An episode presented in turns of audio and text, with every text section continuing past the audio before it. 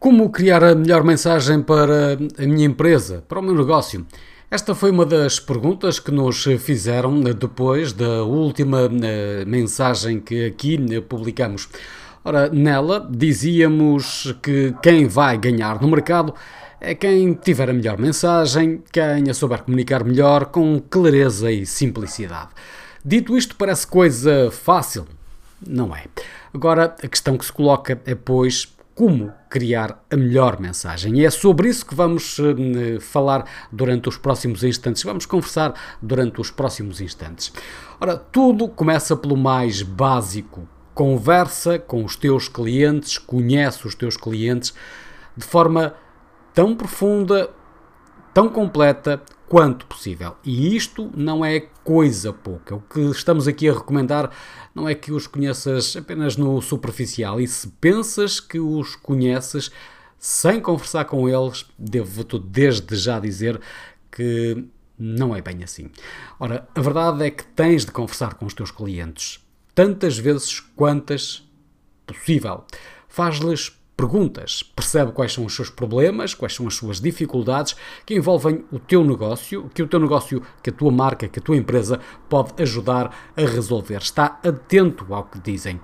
Está atento àquilo que te transmitem e não faças isto apenas uma só vez. Não chega a falar hoje com eles. É preciso falar hoje, amanhã, na próxima semana, daqui a duas semanas, daqui a um mês, daqui a dois meses, três meses daqui a meio ano, daqui a um ano. É preciso comunicar com os teus clientes, conversar com os teus clientes, falar com eles em permanência. Vai aprendendo sempre, porque, tal como acontece connosco, com o mundo, a verdade é que aquilo que são as preocupações, as prioridades dos nossos clientes em relação aos nossos produtos, aos nossos serviços, aquilo que os podemos ajudar a resolver, elas vão mudando, essas coisas vão mudando e temos que estar sempre a par.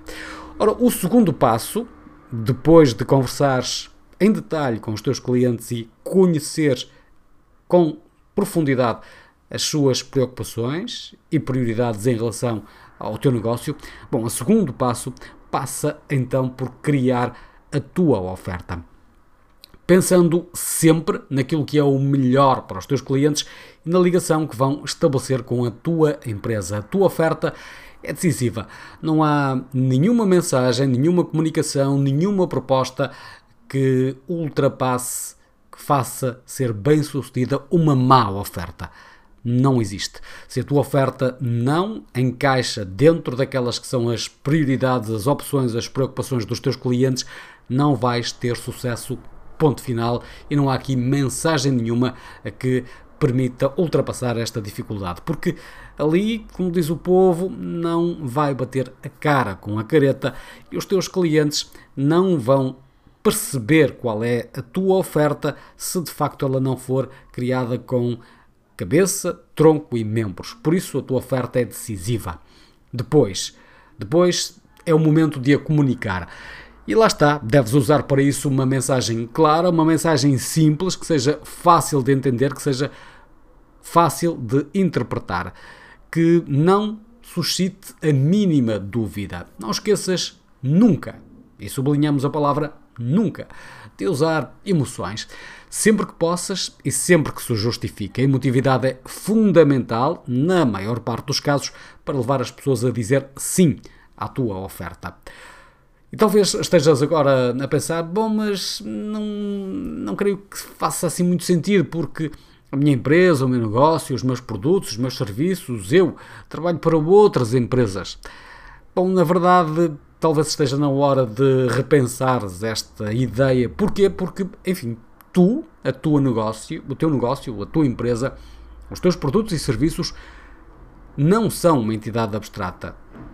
Tu és uma pessoa e comunicas para outras pessoas. Não comunicas para empresas, no sentido global, mas para pessoas que fazem parte de empresas. E é por isso que a emotividade é também aqui importante. Todas as ferramentas, todas as táticas, as técnicas, as melhores práticas, os dados analíticos mais detalhados e rigorosos, de pouco ou nada servem se falhares nestes dois aspectos, na tua mensagem e na tua oferta.